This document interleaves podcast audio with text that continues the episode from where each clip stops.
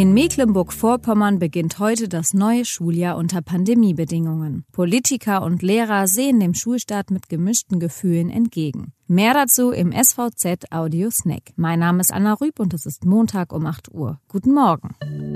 Zunächst die regionalen Nachrichten im Überblick. Väter, die ihren Unterhaltspflichten nicht nachkommen, kosten den Steuerzahler jährlich Millionenbeträge. Allein im vergangenen Jahr musste in MV der Staat mit 75 Millionen Euro in Vorkasse gehen, weil Kinder keinen laufenden Unterhalt von ihren getrennt lebenden Elternteilen erhielten. Das teilte das Sozialministerium mit. 90 Prozent von ihnen sind Väter.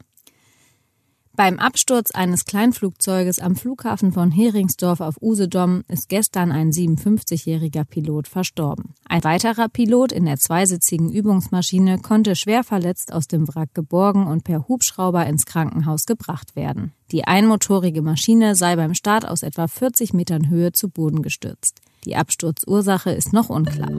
Nach den Sommerferien starten die Schüler in Mecklenburg-Vorpommern und auch auf einigen Inseln in Schleswig-Holstein heute als erste bundesweit ins neue Schuljahr. Weitere Bundesländer folgen in den nächsten Tagen. Bundesbildungsministerin Anja Karliczek spricht sich für eine Maskenpflicht in Schulgebäuden aus. Der Präsenzunterricht könne nur dann funktionieren, wenn weitere Regelungen zur Hygiene, zum Tragen von Schutzmasken sowie zum Abstandhalten auf dem Schulhof und auf den Fluren strikt eingehalten werden. Mehrere Bundesländer wie Berlin, Bayern und Baden-Württemberg haben bereits angekündigt, im Kampf gegen das Coronavirus eine Maskenpflicht in Schulgebäuden einzuführen. Sie soll jedoch nicht im Unterricht gelten. Trotz der Corona-Pandemie sollen die Schulen nun in den Regelbetrieb zurückkehren. Mecklenburg-Vorpommerns Bildungsministerin Bettina Martin zeigte sich optimistisch, dass dies gelingt.